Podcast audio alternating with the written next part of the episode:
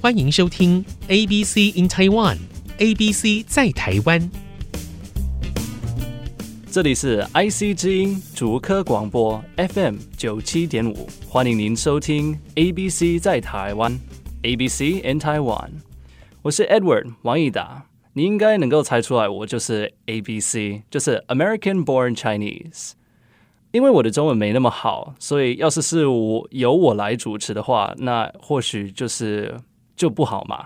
所以今天我们招待了一个老师过来跟我们一起招待不是招待一个好老师，是找了一个好老师。以达，真的，如果让你一个人主持，就会出大乱子。不过我很高兴你跟我一起主持这个节目，这个节目是 ABC in Taiwan。那你知不知道我们为什么叫它 ABC in Taiwan 呢？不就是因为有我一个 A B C 吗？没错，那因为有你这个 A B C 呢，我们就知道很多时候在学中文的时候会遇到很多困难。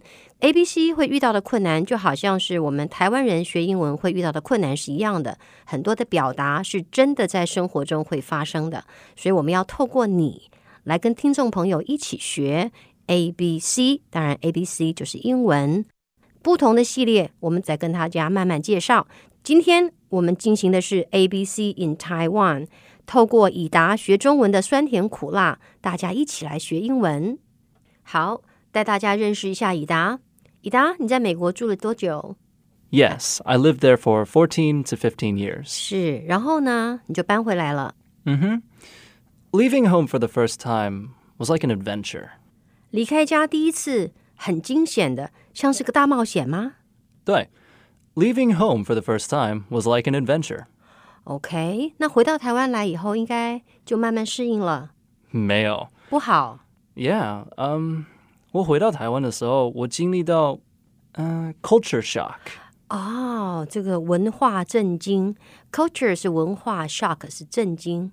那有的时候我们说到一个新的国家以后，你对它的食衣住行的方式都觉得不适应，我们就说那是个 culture shock。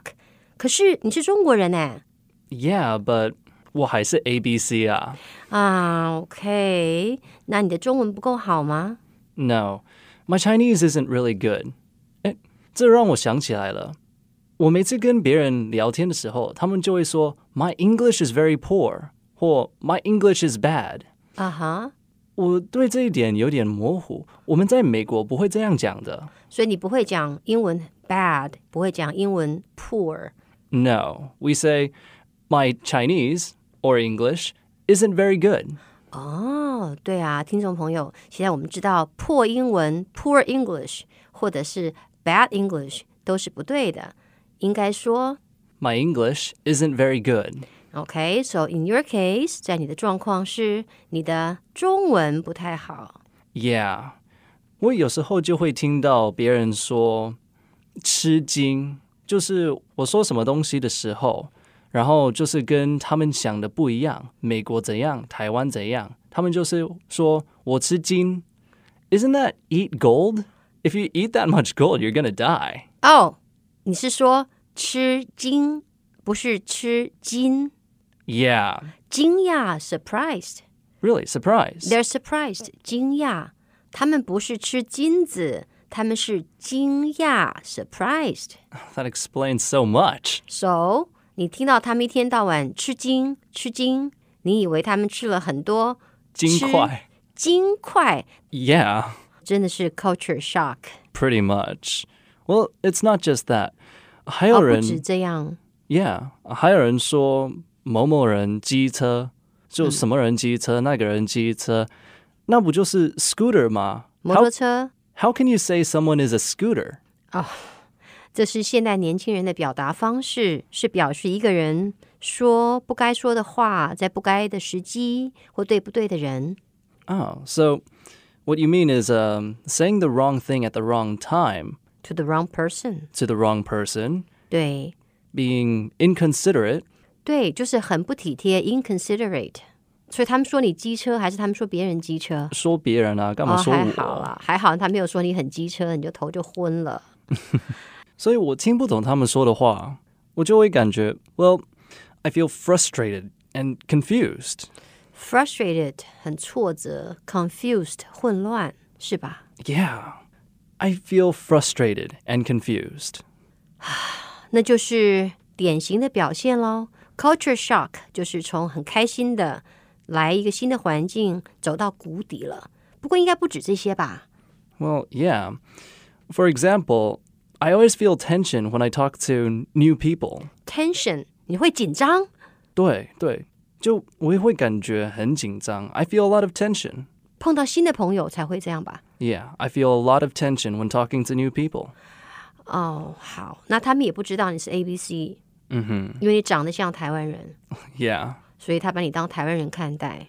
exactly. And whenever I mess up, I feel embarrassed. Mess up，你是说搞砸了、对对，弄混了，搞砸了。When I mess up, 你就觉得 very embarrassed. embarrassed。你知道 embarrassed 中文怎么说吗？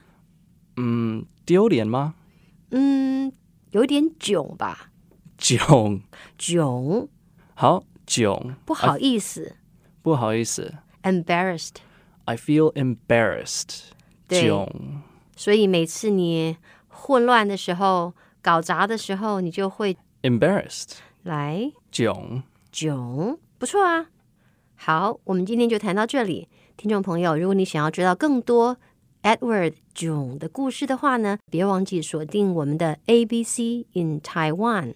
我们来复习今天学过的句子。第一次离开家，感觉像是冒险。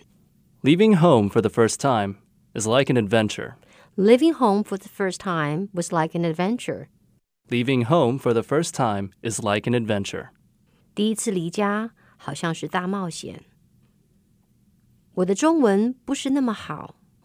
My Chinese isn't really good. My Chinese isn't really good. My Chinese isn't really good. 我的中文不是那么好。